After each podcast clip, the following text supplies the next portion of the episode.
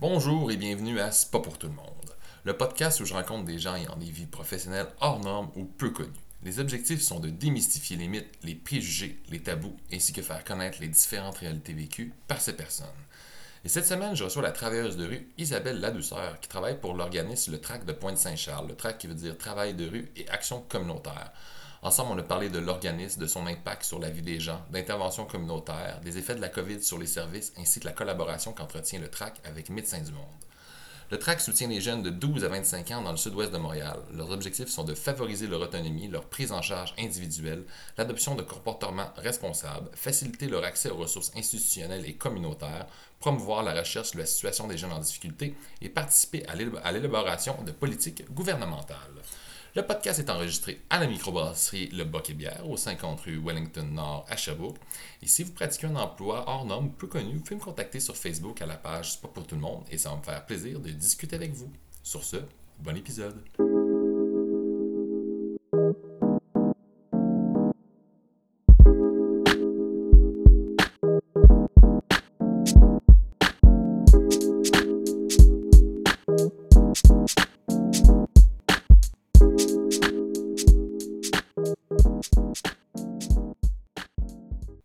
Tellement eu d'overdose durant, le, euh, durant le COVID à cause de ça que le monde sont tout seuls? Ben, c'est à cause qu'ils sont tout seuls, non, parce que, oui, mais en même temps, c'est que la qualité de la dope était tellement de la boîte. Ah, mais oui, j'ai. Les frontières étaient fermées.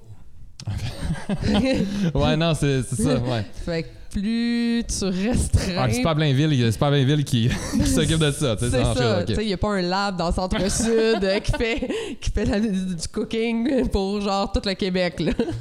OK. Oui, oui, c'est ça. Ils coupaient avec n'importe quoi. Fait que, ouais, fait que l'overdose peut arriver assez vite. Là. vraiment plus. Y a-tu eu des testings, justement, un peu de testing sur la drogue qu'il y avait justement sur le marché durant le COVID pour voir exactement le pourcentage de qu'est-ce qu'il y avait dedans? C'est super compliqué, tester à dope, parce que, tu sais, les testings qu'on a présentement, c'est juste pour détecter si oui ou non il y a du fentanyl ou du ou des analogues. Mhm. mais le gars qui est venu de réduction d'effets, c'est ce qu'il disait. Lui, il l'a fait à Shambhala. Puis, tu sais, c'est bon le testing, mais c'est bon pour les données qu'on a on les a pas toutes les banques de données. Là. Non. Fait qu'il dit, il est là le gros problème. Fait qu'il dit quelqu'un peut faire une overdose même si on fait du testing parce que qu'est-ce qu'il tue, on l'a pas dans notre, dans notre banque, dans notre banque de données. Puis, ben, tu sais, le spectromètre, en fait, il est pas, il est pas accessible. Tu sais, moi, j'ai pas un spectromètre dans mon sac est pour tester à d'autres du monde, là? Puis, y a-tu une raison pour ça?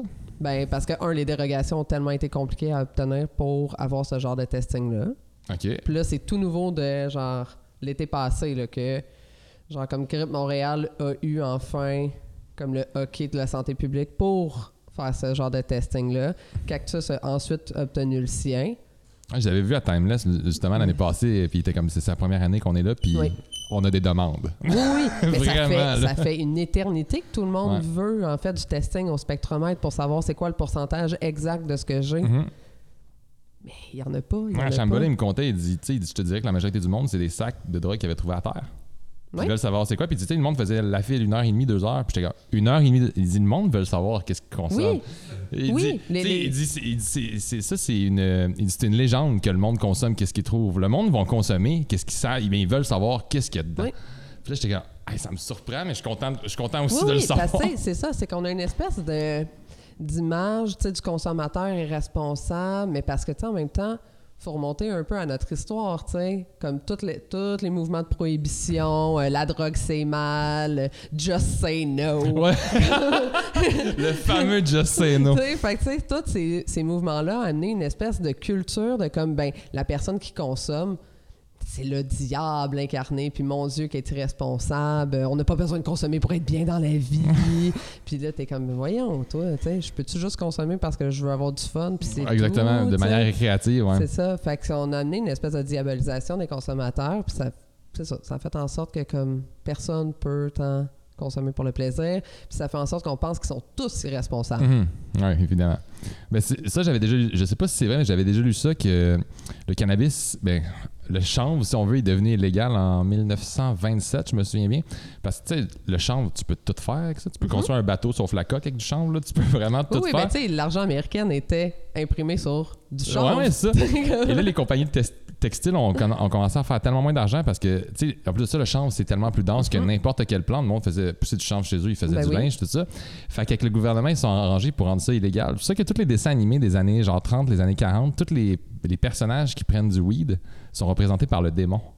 Oui, mais ça, Fait ça que là, les peut. enfants voient ça. Fait que c'est clair que les adultes qui arrivent à, justement à, 20-30 ans, mais ils voient ça comme le mal, la drogue. Mhm. Mais là, c'est enlever ça de, de l'imaginaire collectif, ça prend des années. là. Ben, définitivement. Puis, tu sais, c'est pour ça que je dis qu'il y a eu tous les mouvements de prohibition. Fait que, tu sais, tous les mouvements américains ultra-catho, qui étaient comme ben, tout ce qui altère le jugement est démoniaque. Ouais, c'est- Fait que, tu sais, l'alcool, euh, tu sais, après ça, ça a été le pot, ça, puis toutes les autres substances, tu sais, parce qu'on s'entend, là, euh, la coke, il y en avait dans le Coca-Cola. ouais. L'héroïne, ben, c'était un médicament contre tous les maux. Pendant un temps, jusqu'à temps qu'ils se rendent compte que, comme, ah, ben, tu peux virer addict. ouais. Et fait Mais comme le fentanyl, il y en a beaucoup de médicaments en petite dose. ben, absolument. Ben, ça, vient de là aussi. Ben oui, oui, mais tu sais, c'est encore utilisé. Comme toutes les IVG, là, les avortements, ça se fait sous fentanyl. Oh, ouais. Mhm. Je savais pas ça. Ben oui. OK. Fait que tu sais, c'est- c'est encore utilisé comme médicament. Euh, le fentanyl est utilisé en fin de vie aussi. Fait que les, les gens vont se mettre des thèmes de fentanyl pour atténuer leur douleur jusqu'à Ah, la fin. ouais. Oui, OK, je savais pas ça. oui, oui. OK. Est-ce que ça roule, là? Ça roule, good. Ben, bonjour, bienvenue à, à C'est pas pour tout le monde. Cette semaine, je reçois une travailleuse de rue, Isabelle Ladouceur, qui travaille pour le TRAC. Le TRAC, c'est Travail de rue et Action communautaire. Ça va bien, Isabelle? Ça va bien, toi? Ben oui, ça va bien. Juste pour mettre un peu les auditeurs, euh, juste leur expliquer un peu, euh, c'est quoi, un peu un résumé de c'est quoi les objectifs des travailleurs de rue, ainsi que le soutien que tu peux apporter aux gens avec, qui, euh, avec les usagers. Eh, C'est tellement vaste comme question. Oui! Mais tu sais, les objectifs, il y, en a, il y en a plusieurs. Mais tu sais, d'abord et avant tout, ça va être de créer des liens avec les populations qui sont un peu plus marginalisées, les gens qui vont être un- en marge ou un- en rupture tu sais, avec les institutions ou la société. Fait que mon premier rôle, ça va être de les rejoindre, d'essayer de créer des liens avec eux. Fait que après ça, tu sais, va découler un paquet d'autres objectifs selon, en fait, ce que la personne désire. Parce que moi, je vais toujours suivre le rythme de la personne. C'est elle qui décide où elle veut qu'on s'en aille, puis c'est elle qui est maître de sa vie. OK. Puis toi, ça fait combien de temps que tu travailles là-dedans? Euh, en travail de rue, ça fait trois ans. OK. Puis c'est quoi ton parcours scolaire que tu as fait? Et ben, j'ai fait une technique en éducation spécialisée, puis j'ai fait une certification en toxicomanie. OK. Mais euh, à la base, tu sais, tous les chemins mènent au travail de rue, qu'on dit dans, dans mon organisme, parce que j'ai des collègues qui n'ont aucune étude en intervention. OK. Tu sais, ça va être par leur savoir expérientiel, euh, puis leur vision un peu, de l'intervention qui vont se ramasser en travail de rue. Puis tu veux-tu travailler là-dedans sans études? Oui. Sans problème. Ben ça se fait. Je, je dirais, tu sais, ça se fait. Ça se fait de moins en moins, par contre. OK. C'est dû à des contraintes, euh, je vais dire, de, de nos bailleurs de fonds ou des subventions gouvernementales qui vont exiger des fois une certaine formation. Fait que de plus en plus, les organismes communautaires cherchent des gens qui ont des diplômes, mais il y en a qui engagent encore euh, sans études. OK. Puis tu as travaillé où avant de travailler au TRAC? C'est quoi les jobs que tu as eu? Euh, ben moi, ça fait 10 ans que je suis en intervention. OK. j'ai fait, euh, j'ai travaillé dans les institutions en début de carrière, centre jeunesse et tout. Ça, je me suis rendu compte rapidement que c'est pas pour moi. Ah, OK. Mais ça collait pas en fait à ma vision que j'avais de l'intervention. Fait que Mais c'est quoi tu n'avais pas exactement? Y a-tu des points en particulier? Il y avait, j'avais moins de lassitude. Le, le- cadre est très rigide. Euh, fait que oui, tu sais, euh, on pouvait difficilement faire place à de l'innovation, essayer de changer les choses parce qu'il fallait que ça passe par la direction, puis après ça, il fallait que ça aille dans un autre. Fait qu'il y avait comme mille paliers avant qu'on arrive à, à notre idée. là. OK. Tu sais, fait qu'à un moment donné, je me suis tannée. Euh, fait qu'après ça, je me suis, j'ai travaillé euh, dans le centre-ville comme intervenante de communautaire, fait que, pour prévenir euh, l'itinérance, la criminalité. Euh, je me suis, j'ai, trouvé, j'ai travaillé aussi dans une euh, ressource intermédiaire, santé mentale, toxicomanie, judiciarisée. Par la suite, je me suis retrouvée à euh, Dopamine, dans OK. Schlager Maisonneuve. Puis maintenant, au TRAC à Pointe-Saint-Charles. OK. Puis c'est quoi la différence entre le travailleur de, entre travailleur de rue et intervention communautaire? C'est. C'est large comme question. Parce que, en fait, qu'est-ce que de l'intervention communautaire? Ben, c'est un peu ça ma question. Parce que, tu sais, dans les faits, tous les organismes communautaires au Québec font de l'intervention communautaire. Mais tu sais, quelqu'un qui va travailler dans un comité logement fait de l'intervention communautaire. Mon travail de rue, moi aussi, j'en fais, mais on la fait différemment. OK. Tu sais, euh, la personne qui va travailler en comité logement, je vais continuer avec mon exemple, va vraiment aller dans l'information de- des droits, dans la défense de droits, accompagner les gens, c'est vraiment dans un domaine vraiment spécifique. Mais tu sais, moi, je- on dit qu'on est généraliste, fait que je peux faire de tout. OK. Fait que, tu sais, je peux. Fait que mon intervention communautaire, c'est pour ça que je dis, elle peut être très vaste. C'est, je vais prendre la personne dans son milieu, puis l'accompagner dans, dans son milieu du mieux que je peux. Fait que ça peut être de l'accompagnement médical à la, le- du référencement dans un autre, dans un organisme communautaire du quartier, à euh, une reprise de pouvoir sur sa vie, de peu importe de quelle manière ça se passe. Fait que c'est pour ça que je dis, l'intervention communautaire, ça dépend par quel bout tu le pognes. OK. fait, que- fait que ton rôle au track est très, très large. Très large. Très large. Tu, tu touches, tu touches un peu à tout. Oui.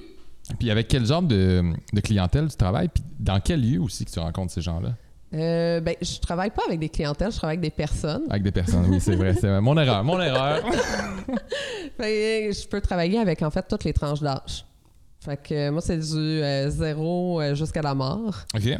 Euh, fait que n'importe quelle origine ethnique, n'importe quel genre, n'importe quel âge.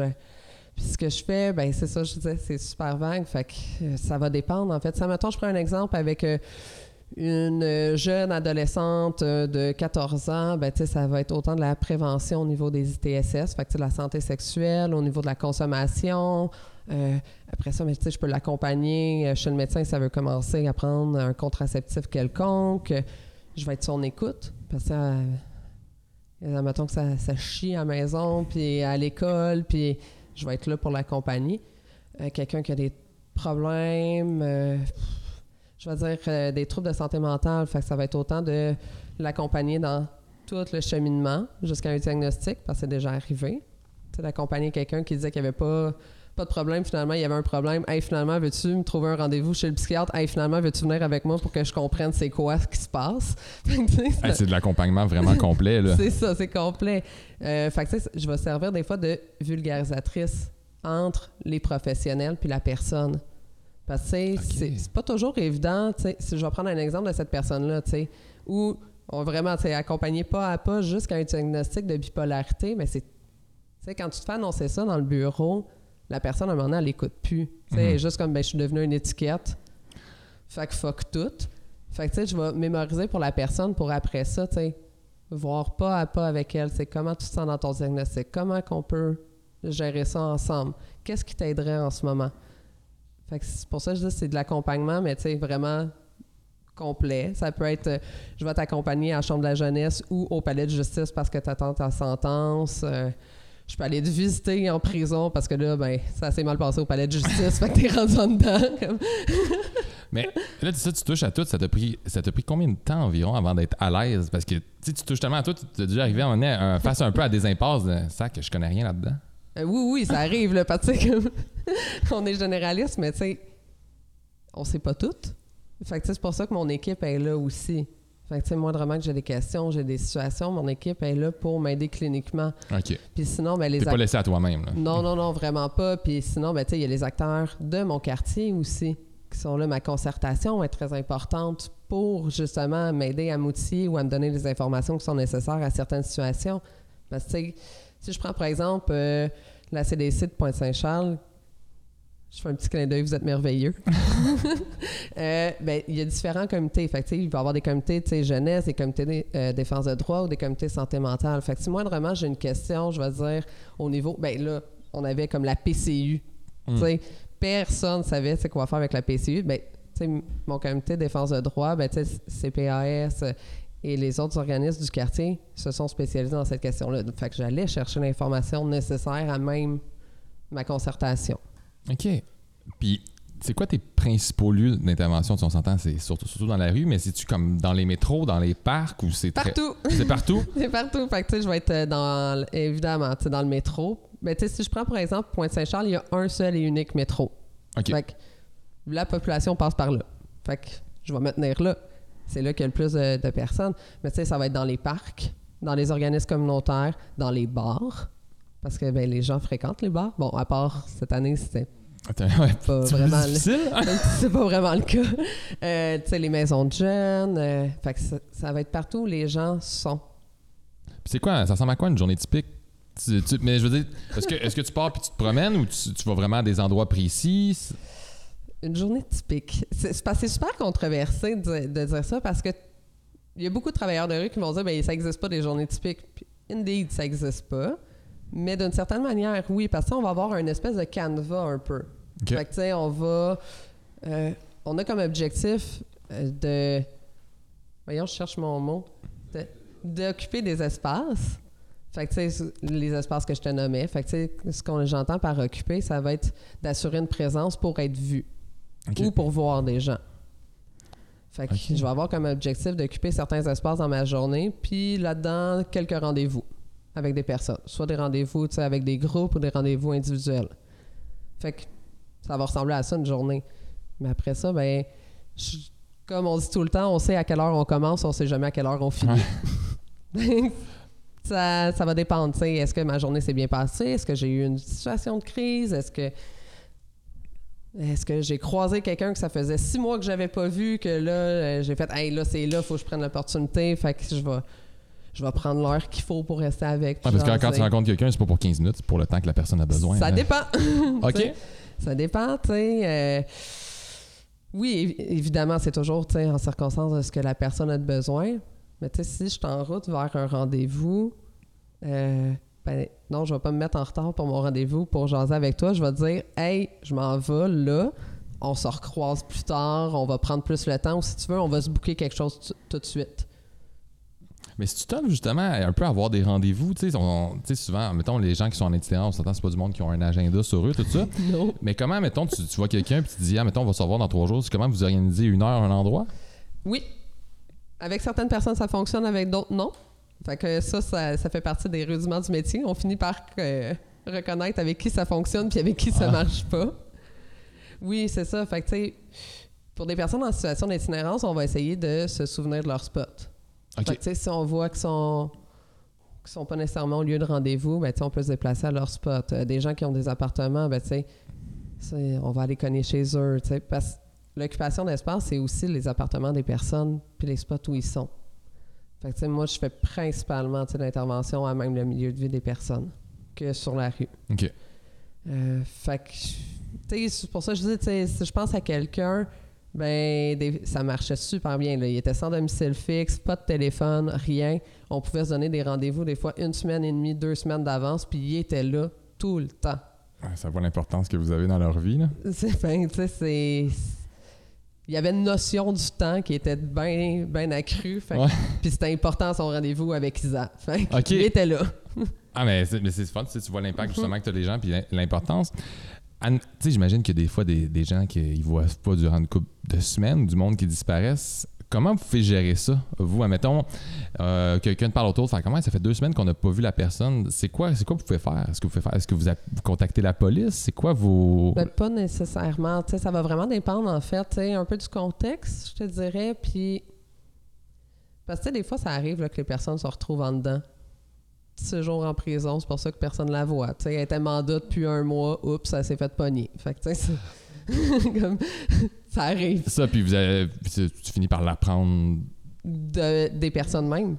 OK. Tu sais, c'est pour ça que je dis, ça dépend tout le temps de chaque situation. Vraiment. Tu sais, euh, ça m'est déjà arrivé de m'inquiéter pour une contact en particulier parce que, ben, le même soir, il y a deux personnes étaient ensemble, puis une avait fait un overdose, puis l'autre était partie avec le reste de la dope, puis on n'entendait plus parler d'elle depuis une semaine. OK. Fait que là, j'étais comme, ah, c'est un overdose dans le fond d'une ruelle. Qu'est-ce qui se passe? Pour, ben, c'est ça, tu sais, finalement, tu sais, t'attends, t'attends ou t'e- t'essaies de voir euh, du mieux que tu peux, sans brûler non plus la confidentialité des personnes. Fait que c'est pour ça que je dis que c'est toujours ça un peu l'enjeu. Je suis quand même pas pour aller demander à tout le monde sa rue, hey, t'as-tu entendu parler de. Parce que je la brûle, tu sais, je brûle ma confidentialité. non, c'est ça. Puis La confiance aussi. Oui, puis la confiance. Fait que c'est pour ça qu'on attend, mais ça, finalement, elle est en dedans. Fait que. Mais tu le vis, ça veut dire perdre. perdre des gens, justement. Ça m'est arrivé souvent. Comment tu te deals avec ça? Ah, c'est difficile. C'est vraiment difficile à chaque fois. Parce que, ben, les gens s'attachent à nous, mais nous aussi, on s'attache à eux. Tu sais, ça. euh, le travail de rue, c'est vraiment la- l'intervention que j'ai trouvée le, le plus touchante parce qu'on se permet le droit des aimer. Oh, euh, c'est vraiment bien dit, ça. On se permet le droit des années parce que souvent, on dit euh, faut garder un certain. euh, entre la vie euh, professionnelle et le contact, si on veut, avec la personne. Mais j'avoue, là, vous êtes tellement à 100% dedans. que- Oui, oui, on est avec eux, là. De- on, on est avec eux, on est là. fait que c'est pour ça qu'on se permet le droit des aimer. Fait que de perdre quelqu'un, c'est vraiment difficile. Puis quand ça, ça arrive, comment tu fais pour faire la différence entre ta vie personnelle et professionnelle? Et comment tu réussis à faire cette coupure-là? Ah, ça aussi, c'est une drôle de question. Mais il y en a pas, tu sais. Il y en a pas des fois parce que je suis la même personne dans Pointe-Saint-Charles que je suis chez nous. Bon, tu sais, effectivement, là, j'ai pas les mêmes limites, là. Tu sais, ma patience, des fois, est un petit peu plus courte dans ma vie personnelle que dans ma vie professionnelle. Mais je reste, tu sais, Isabelle la douceur dans Pointe-Saint-Charles, quand même. Fait que la coupure, elle peut être difficile. Puis en même temps, tu sais, j'ai eu la chance, si je peux dire, tu sais, que mon conjoint faisait la même job que moi aussi. Ça doit effectivement beaucoup aider. Il comprend, il comprend Il vraiment com- ce que tu vis. Il là. comprenait 100%. Là, Tu sais, même si on se dit, OK, à soir, on a une date, puis finalement, je me pointe pas à date, il comprend pourquoi je suis pas là. Mais ça faisait en sorte que, ben, on ramenait certaines situations de rue, les deux. Puis Ah oui. après ça, là, on débattait ensemble. Puis là, Hey, moi, j'aurais fait ça. Puis là, euh, Ah, mais ça donne un que- confident aussi avec qui en parler aussi. Ah, Oui. J'avoue, c'est un point quand même assez important de tout ça. c'est un point important. Mais c'est ça, ça faisait qu'on amenait des fois trop souvent la job à la maison. Fait que c'est pour ça, le temps donné, c'est le fun de pouvoir parler de clinique avec mon chum chez nous, mais j'aimerais ça être autre chose que la Ouais. travailleuse de rue, tu sais. Effectivement. Puis, tu sais, on parle souvent, tu sais, la problématique des gens, mais on met souvent de côté les réussites que ces gens-là ont. Tu peux-tu nous parler un peu des réussites qui t'ont touché de, de faire comme crime à l'aider jusqu'à 100%? là? Ben, c'est pas mes réussites. Non, mais les réussites que ces gens-là ont. Ouais. Tu sais, parce qu'on entend souvent parler des, des- des problématiques, qui ont tel problème, tout ça, mais il y, y en a des gens qui s'en sortent. C'est bien relatif. C'est pour ça que je dis qu'ils s'en sortent. Parce que selon qui, selon quoi, Selon eux. C'est ça. C'est pour ça que je dis que ça devient complexe. Parce que pour quelqu'un que son objectif, c'est d'arrêter de consommer puis qui réussit, ça va être sa réussite. Mais quelqu'un qui n'a pas envie d'arrêter de consommer, sa réussite, ça pourrait être de ne pas se réinfecter au VIH, puis comme, euh, de- au VHC, à l'hépatite C, puis ça serait ça, sa réussite. OK. Fait que c'est pour ça que pour moi, une réussite, c'est super relatif. Euh, puis je m'attribue pas ces réussites-là. non, mais je veux dire que tu t'es des attributs, Ouais. mais tu sais, c'est juste. Tu dois quand même le voir, là, du monde qui vont mieux, qui vont de l'avant, puis tu sais, que tu fais partie un peu des avoir aidés là-dedans. Oui, mais tu sais, je reste, je reste un dans tout ça, dans, dans le sens où c'est pas, pas moi qui a fait en sorte que ça marchait. C'est eux qui se sont mobilisés pour que ça marche. OK. Fait c'est pour ça que je dis, les réussites, il faudrait leur demander à eux, en fait. OK. C'est quoi Ah, leur ouais. réussite? Puis, en tant qu'impact que tu as dans ces, dans, avec ces gens-là, c'est quoi les impacts qui te rendent le plus fier un peu de faire ce métier-là, d'être heureuse de voir, faire comme crime, ça, donne de quoi, qu'est-ce que je fais? Ah, mon Dieu. Ben, les impacts, parce que c'est varié, ça aussi. C'est pour ça que je dis, tu sais, le travail de rue, c'est un peu flou, là. On dirait que je réponds pas, mais parce c'est vraiment du, à la pièce. Je, vais, je vais m'adapter à chaque personne qui se trouve devant moi. Fait que les impacts que, que je peux avoir, euh, mon Dieu. Ben, tu sais, effectivement, je peux donner un exemple euh, d'une maison-chambre de mon quartier. Une maison-chambre? Oui, euh, c'est en fait c'est comme un gros bloc appartement si tu veux, mais c'est comme des un et demi. OK. C'est comme plein de petites chambres, puis les toilettes c'est comme un. OK. Fait qu'une maison de chambre euh, que j'investissais depuis quand même plus de, plusieurs mois, même années. C'était délabré. C'était, il y avait des infestations là, que, de, de bestioles inconnues, tellement qu'il y en avait. Puis les gens vivaient là-dedans, il y avait de la moisissure, c'est fou, là. Puis, ben, à un moment donné, ben, j'ai... J'ai fait, OK, ça n'a plus de sens. Faut que les gens vivent là-dedans. Ouais, mais c'est- ont- mais ils c'est ont- pas vivable. là, Ben non, c'est- ça. Puis, il y en avait qui développaient des problèmes de santé là, à cause de la moisissure puis des Ah, ben oui, c'est sûr, c'est sûr, c'est sûr. Fait que ça avait plus de bon sens. Fait que, de- OK, let's go, on va se mobiliser, rencontre le comité logement du quartier, euh, fait en sorte que des personnes qui habitent dans le logement, écrivent des mises en demeure aux, aux propriétaires pour faire bouger les choses. Ça bouge pas, ben parfait, on va appeler les inspections de la ville, puis on va mettre l'inspection de la ville là-dedans. Et depuis, ça l'a débloqué. L'inspection de la ville est rentrée, sont- ils se sont mobilisés pour faire, euh, pour exiger des réparations aux propriétaires. Euh, L'extermination va rentrer sous peu. Fait que tu sais, il y a quand même eu des choses qui ont je savais pas que vous alliez jusque-là. C'est vraiment Oui, le fun à savoir. Fait que, tu sais, ça, c'est un impact concret que j'ai pu avoir sur les personnes qui habitent ce- cet appartement-là. Tu sais, fait que Ok. Ça peut aller à là, tu sais, de. euh, puis les, les autres, je pourrais dire, c'est c'est des impacts euh, qu'on voit pas nécessairement. Euh, puis je m'en suis rendu compte dernièrement de. Euh, parce que moi, je, je suis allée en euh, congé préventif il y, a quel- il y a- il y a quelques temps. Fait que tu sais, j'ai- comme dit un peu au revoir aux gens pour euh, le temps de la grossesse. C'est là que je me suis rendu compte de l'impact que j'ai eu des gens En étant plus là. en étant plus là puis en leur disant bye. Tu sais, pour un temps indéterminé. C'est de. des larmes, de- de- des rires, de faire. que- Puis eux-mêmes m'ont dit à quel point j'avais eu un impact sur eux. Tu sais, que une personne que je l'avais tellement aidée euh, parce que là, elle n'est plus dans la rue, puis que mon Dieu, que j'ai été euh, sa, sa confidente pendant les dernières années, que euh, les jeunes avec qui j'avais des liens, que des amener à cheminer aussi, parce que l'adolescence, c'est vraiment pas. euh, Non, c'est pas une partie de plaisir pour tout le c'est monde. pas Hein? une partie de plaisir pour tout le monde, surtout quand tu viens dans des milieux super défavorisés, où la pauvreté est de génération en génération, de voir qu'il y avait une possibilité de sortir de, de ce cycle-là. Hum. Fait que c'est. c'est- L'impact est à ce niveau-là. OK. Puis côté euh, charge de travail, est-ce que tu trouves que vous avez trop de charge de travail? Est-ce que vous avez assez de ressources? C'est quoi tu aimerais voir comme changement? Ben, je dirais que, que mon organisme fait du mieux qu'il peut pour nous donner toutes les ressources nécessaires parce que eux aussi sont pris des fois dans des contraintes budgétaires ou dans des contraintes de financement, fait qu'ils font du mieux qu'ils peuvent. Euh, la charge de travail, ben c'est j'essaie de tout fitter dans 35 heures. Ouais, mais c'est. Euh, puis, c'est- pour ça, ça va dépendre. Des fois, c'est par vague. Des fois, là, mon cellulaire arrête pas de sonner. Euh, genre, je reviens de vacances, j'ai 27 messages vocaux, euh, 56 textos, 75 euh, courriels. Je suis comme, oh my god, je, serais pas capable de faire ça toute cette semaine. comme ça, ça arrivera pas. Euh, fait que, c'est ça, ça, ça va être par vague. des... La charge de travail, elle peut être douce, comme elle peut être lourde, comme elle peut être intense. Euh, puis les ressources, ben, comme je dis, mon organisme essaie de faire du mieux qu'il peut, tu sais, mais jusqu'à présent, j'ai pas été limitée. Sais, euh, avec un de mes collègues, on a, on a mis sur pied un projet photo parce qu'une des jeunes voulait faire un projet photo. Fait qu'on a mobilisé plein de jeunes.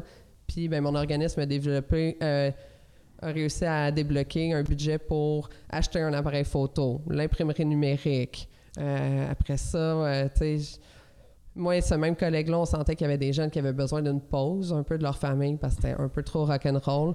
Ben, on a eu une subvention pour payer un chalet. Fait qu'on est parti toute une fin de semaine avec les jeunes. Wow. Fait que c'est pour ça, tu les ressources peuvent être là, faut juste les chercher, mais jusqu'à présent, moi, j'ai pas eu de limite. OK, fait que toi, on, sais, on entend souvent que les organismes, ils ont souvent des contraintes budgétaires. Fait que toi, tu l'as pas trop vécu, disons, tac. Oui et non, tu sais, dans le sens où, c'est la, la réalité de tous les organismes, là, c'est de, de tenter que les subventions soient récurrentes. OK. Fait que sur le temps ça, on va avoir un financement pour quelques années, mais on sait pas si on va le revoir. Ah, c'est, c'est aux ans, c'est à l'année, ouais. Fait que c'est ça. Puis est-ce que là, notre financement va être indexé aux années ou non? Sais, ça va-tu être gelé? Fait que c'est un peu tout le temps ça, la, la course au financement des organismes communautaires. OK. Puis, dans tes 10 ans d'expérience, c'est quoi les, amé- les améliorations que tu as vues ou les améliorations, ou même le jugement des gens extérieurs que tu as vu évoluer? Mon Dieu, mais il y a quand même beaucoup de choses qui ont évolué parce que, comme je disais, j'ai travaillé aussi à dopamine. Fait que, on a vu l'apparition des sites d'injection supervisés. Ben, C'est assez, nouveau, ça, là. là. C'est assez nouveau, puis ça a été quand même une super belle amélioration, tu d'un point de vue sociétal, de comme, OK, on est rendu là, puis on voit bien que c'est ça la solution. Fait qu'allons-y. Fait que, euh, fait qu'au cours des années, je dirais que les programmes de réduction des méfaits sont de mieux, de plus en plus acceptés, si je peux dire ça comme ça. euh, je trouve que la visibilité du travail de rue, surtout dans la dernière année, a été accentuée Oui. et tant mieux. Oui. Euh, fait que c'est certaines améliorations, effectivement, que j'ai vu, j'ai vu aller. Mais tu dis justement les centres d'injection, la réduction de méfaits, j'imagine que le pourcentage d'overdose a descendu avec l'ouverture de ces centres-là. J'imagine, j'ai pas les chiffres. Ah, t'as pas les chiffres? J'ai pas les chiffres, malheureusement. Mais j'imagine, tu sais, qu'effectivement, qu'il y a eu quand même une belle répercussion. Mais j'ai pas les chiffres en tête, fait que j'aime mieux pas m'avancer. Parfait. Puis c'est quoi les améliorations que tu aimerais voir dans les prochaines années? Mon Dieu, que le système de santé et services sociaux au Québec fonctionne réellement. Ouais, c'est un petit peu un problème qu'on a au Québec. Ouais, c'est ça. Je sais que c'est un peu utopique, là, mais, mais je, je souhaite ça. Parce qu'en fait, c'est ça qui crée toutes les Mais c'est le noyau. Fait Oui. que si t'améliores le noyau, toutes les branches autour vont, vont aller mieux. Là. Et voilà. Fait que c'est ça que je souhaite qui s'améliore, c'est que les CLSC redeviennent des CLSC. Ah oui. Puis que la liste d'attente, elle soit pas de un an pour avoir des services. Ça, je suis généreuse parce qu'un psychologue, c'est plus que ça. Fait que C'est des services souvent essentiels en plus. Là. Ben oui. Ouais, ouais. Puis là, tu disais dans la dernière année, vous avez été comme très important euh, dans le milieu. C'est quoi l'impact du COVID, ça a eu, justement? C'est quoi le- les gros impacts que tu as vus sur le COVID? Parce qu'ils sont majeurs, là? Ah oui, oui, va être super majeur. Euh, ça a été périlleux pour les travailleurs de rue, honnêtement. Euh, parce que, un, il a fallu qu'on se fasse reconnaître comme service essentiel. Ça, ça s'est pas fait euh, au Attends, début. étiez- au, dé- au début du COVID, vous n'étiez pas reconnu comme service essentiel? No, no, ça a pris un, ça a pris un délai. Ah, c'est aberrant, ça. Ça a pris un délai. Mais là, parce qu'on n'est pas un service essentiel, on n'a pas l'équipement de protection. Ben non, mais- Les fameux EPI, là, on les avait pas. Fait que ça a pris un certain délai, ça aussi. Si je pense à, mettons, la boîte, justement, de Sherbrooke, ma- si ma mémoire est bonne, il a fallu que ce soit d'autres régions qui leur apportent du EPI parce qu'il n'y en avait pas. Fait que ça a été compliqué pour ça. Puis en plus, ben, il n'y avait plus personne dehors. Ben non. Essaie de rejoindre des gens quand tu sais plus son Ouais, où. c'est ça. ouais. Euh, Mais ils étaient où, ces gens-là? eh, il était partout. il était partout. C'était bien compliqué. Puis après ça, ben, tout est fermé. Fait que nos espaces où on va sont fermés. Les organismes communautaires, euh, les maisons de jeunes, l'école était fermée, les bars étaient fermés. Où on va? Quand t'as les mains liées, tu peux rien faire, là. On- où on va? Là, après ça, nous, on avait... Tu sais, il y a- si la population avait peur, ben, les travailleurs puis les travailleuses de rue avaient peur aussi, C'est normal, ben oui. On fait partie de la société. Fait on peut-tu rentrer dans les appartements? On reste-tu notre peau? On va-tu mourir? Je sais pas. Fait que c'est là que ça a été super difficile. Pas reconnu, fait qu'aucune protection si, si tu le pognes aussi, le COVID, là? Ben non. Fait... Non, c'était complexe. Puis les gens qui étaient précaires étaient de plus en plus précaires plus la COVID avançait. Sais, on parle pas beaucoup de l'économie de rue, mais c'est quelque chose... L'économie de rue. Oui, l'économie de C'est un rue. terme que je connais pas. Ah, ça, ça s'appelle rapporter les canettes, puis quêter. De l'économie de rue, OK. Oui, fait que il y, a, il y a des personnes qui vivent de cette économie Ben, de je rue-là. sais, moi, chez nous, il y a quelqu'un qui, venait- qui venait chercher les canettes à tous les 2-3 jours, puis les bouteilles. Puis quand le COVID est arrivé, j'ai jamais revu cette personne. Ben non, parce qu'on pouvait pas échanger les canettes puis les bouteilles à l'épicerie. Fait que là, on, en- on leur enlève ce revenu-là, puis on enlève le revenu de la quête parce que c'est pas vrai que je vais te toucher. T'as la COVID. Puis il y avait moins de monde dans les rues en plus. Ben, c'est ça. fait que ça, ça les a précarisés d'autant plus. Puis en plus, tous les organismes sont fermés.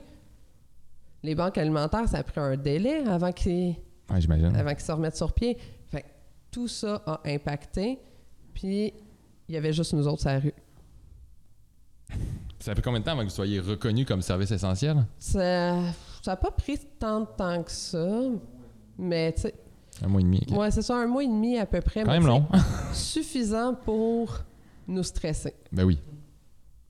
Puis stresser tout le monde, en fait, tu sais, parce, parce que même nos contacts, ils nous appelaient là, pour voir qu'est-ce qui se passait. C'est quoi la COVID? On le sait pas. Personne le sait. Fait On le savait pas au début. Ah, C'était assez, assez nébuleux. Là. Oui, oui. Fait que ça a été majeur. Plus la pandémie avançait, bien, plus la santé mentale Non, mais c'est. devenait fragile pour les gens. Puis là, bien, ceux qui étaient déjà fragilisés, oublie ça, c'était des crises tout le temps. De la crise suicidaire, j'en ai jamais autant géré que dans la dernière année. Jamais. Comment tu gères ça, une crise suicidaire? Du mieux que tu peux. non, parce qu'il n'y a, pas la Bible de comment, euh, comment réagir, mais en plus de ça, dans une situation justement de pandémie de même, là, ah, ça- oui, oui, tu sais, euh, euh, à un moment donné, un, un- c'est pas tant la blague, mais tu sais, juste par curiosité, tu sais, j'ai fait mes, mes statistiques des trois derniers mois, puis j'étais comme, ah, ben, tu sais, j'ai géré 18 crises suicidaires différentes, tu sais, en trois mois, comme, OK, ça va bien. ça va bien aller. Ouais, ouais, la fameuse phrase, ça va bien aller. Euh, puis aussi, je veux savoir, tu sais, le cannabis a été légalisé. Oui, Toi, ça a eu un impact dans ta job? Ou pas trop? Pas tellement, tu sais. Non? Euh, la légalisation est arrivée quelques mois euh, après mon arrivée, tu sais, au TRAC, en fait. Ça...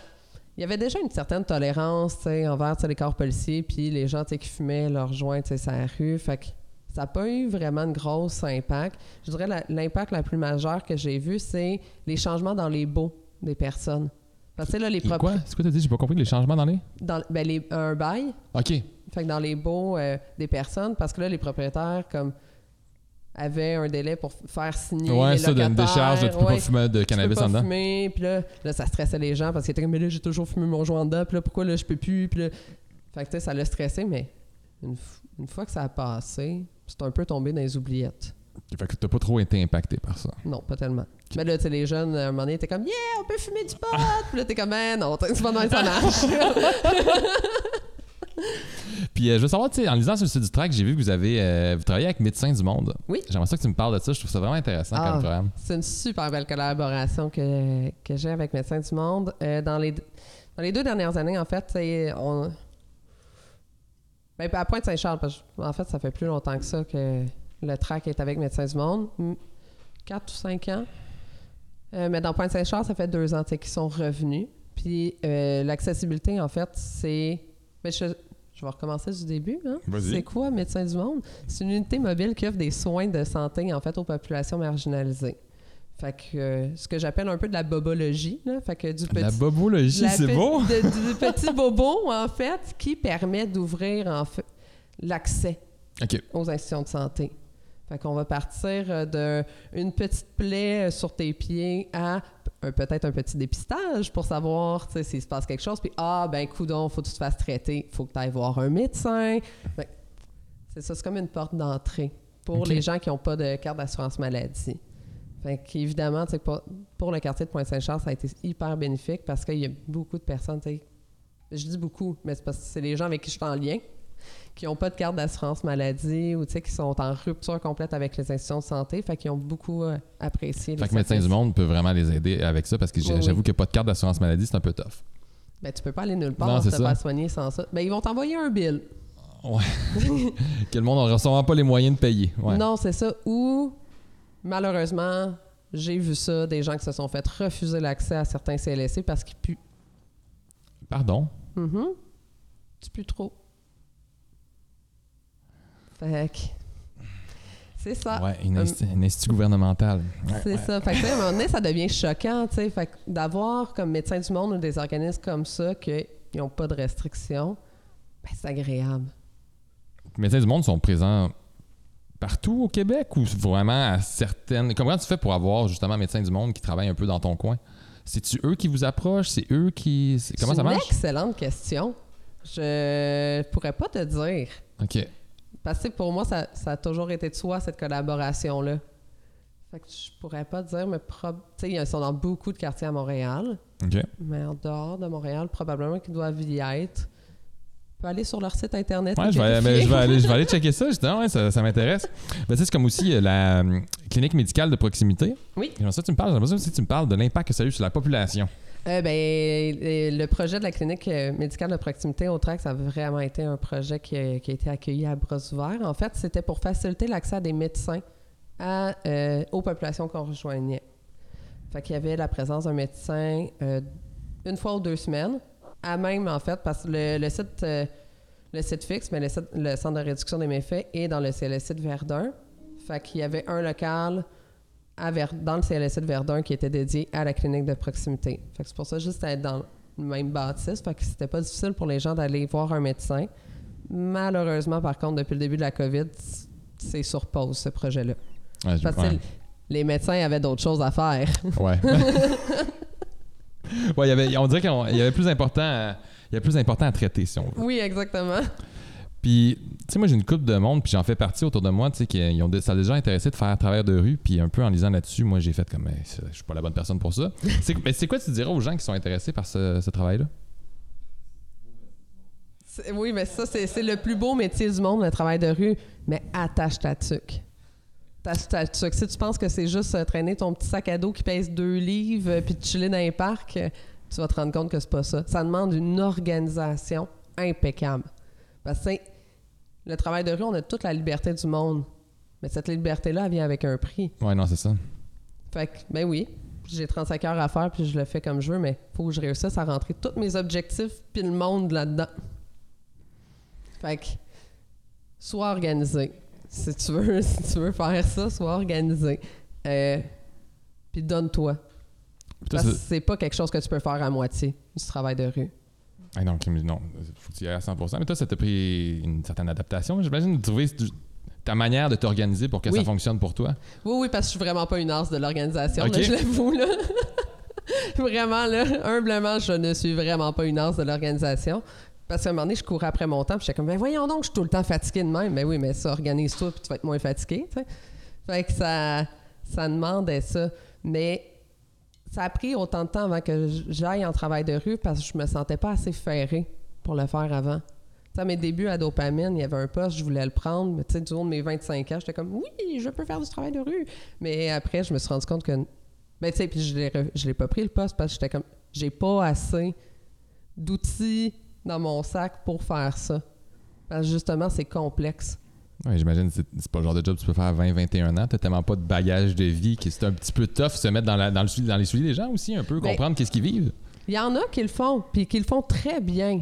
Tu sais, j'enlève pas ça. Moi, personnellement, je me sentais pas prête parce que justement, c'est ça, c'est apprendre beaucoup de choses. C'est apprendre les codes de rue, là, c'est pas toujours évident. Puis, Tu sais, chaque quartier, chaque région a sa manière de fonctionner au niveau du travail de rue. Oui, il y a des guidelines en travail de rue, mais c'est ça. Puis, faut, faut que tu te connaisses en tabarnouche. Mais ça, j'allais dire, faut, faut que tu te connaisses pour faire comme, OK, j'ai pas encore assez l'expérience pour, pour aller là. C'est ça, faut que tu te connaisses, faut que tu connaisses son, où tes limites. Faut que tu connaisses son où ta, ta marge de manœuvre, tes, tes zones de plaisir, euh, tes, tes zones un petit peu plus difficiles. Fait que c'est pour ça que je dis faut vraiment que tu te connaisses beaucoup pour faire du travail de rue. Parce que c'est ça, comme je disais, tu, tu te donnes. Tu te donnes puis tu te donnes pas à moitié. Ça t'a pris, t'as- eu des craintes, toi, avant de commencer ce métier-là? Évidemment, comme tout le monde, je pense, tu sais, de, de faire « Hey, je sais pas dans quoi je m'embarque ». Puis tu sais, je, je mentirais pas qu'il y a des journées, je suis là « Tabar, hmm, comme c'est quoi ce job de merde là C'est arrivé là qu'il y a des chiffres que j'étais comme « Hey, je peux plus faire ça, voyons donc, c'est n'importe quoi ». Mais tu sais, une fois l'émotion passée, tu te dis « Ok, non, c'est la plus belle job du monde ». Tu sais, si j'étais là dans ce moment de crise-là, c'est parce que j'ai un super bon lien avec la personne. Tu sais, si j'ai été deep de même aujourd'hui, c'est parce que j'ai le lien avec la personne, puis je suis privilégiée d'être là. Ça, mais il y a des liens qui doivent être plus faciles à créer que d'autres. Ben oui, comme, co- comme tout. C'est quoi les défis, pas, pas qui te font peur, mais des défis que tu fais, OK, ça va être tough, ça, là. Les défis qui vont être tough, ben tu sais, comme je disais, c'est genre tout condensé. Je dirais que ça, c'était comme Tout un- rentrer dans 35 heures. ouais. tout rentrer dans 35 heures, que c'était un de mes, mes défis. Mais tu sais, évidemment, tu sais qu'il y a des problématiques que je trouve ça plus complexe que d'autres ou des personnalités que je vais trouver plus complexes que d'autres. Que- Mais c'est, de se parler puis faire comme, ben non, je suis là pour la personne, tu sais, je suis- c'est ça, les personnalités que j'avais un petit peu plus de difficultés, ben tu sais, je vais parler à un collègue avant d'aller le rencontrer. Je vais parler avec mon équipe pour essayer comme que ça se passe le mieux possible, puis que justement que je sois pas dans mes petits préjugés, parce que tu sais, on en a toutes, euh, ou mes peurs. Mais c'est normal euh, aussi d'avoir des préjugés. oui, ça, ça oui, fait c'est ça, l'humain. tu sais, de, de faire comme, ah, tu sais, j'ai pas envie d'y parler aujourd'hui. Puis là, t'es comme, OK, parle-toi, fais autre chose, fais quelque chose que t'aimes, ça rue. Comme ça, tu vas être craqué, puis après ça, tu pourras commencer ton intervention. Tu sais, tu parlais de ton équipe. c'est quoi l'équipe du track? Vous êtes combien? Qui fait quoi? C'est quoi les métiers que les gens font là-bas? On est des travailleurs de rue, des travailleurs de milieu. Euh, ben, en fait, hey, c'est- on est deux travailleurs de rue dans Pointe-Saint-Charles. Euh, Il y a deux travailleurs de rue à Villemort-Côte-Saint-Paul. Il y a deux travailleurs de rue à Verdun. Il y a deux travailleurs de rue à La Chine, euh, Ville-Saint-Pierre. Euh, il y a deux ben, il y a un travailleur de rue à Saint-Henri puis une travailleuse de milieu à Saint-Henri. Est-ce que la différence entre une travailleuse de rue et une travailleuse de milieu? Euh, ben, en fait, ça, ça va- Vas-y, tu peux finir. euh, Oui. ouais. fait que là, attends, je t'ai dit. Après ça, on a une travailleuse de milieu aussi à la chaîne Ville-Saint-Pierre. Puis on a trois personnes au site fixe à Verdun. OK. Fait que 14, je pense. Ai plus, 14. plus mon coordo clinique, plus mon directeur général. OK. Fait que 16. Euh, ben, les travailleurs de milieu, ben, les- en fait, c'est les travailleuses de milieu, euh, c'est qu'ils ont un mandat spécifique.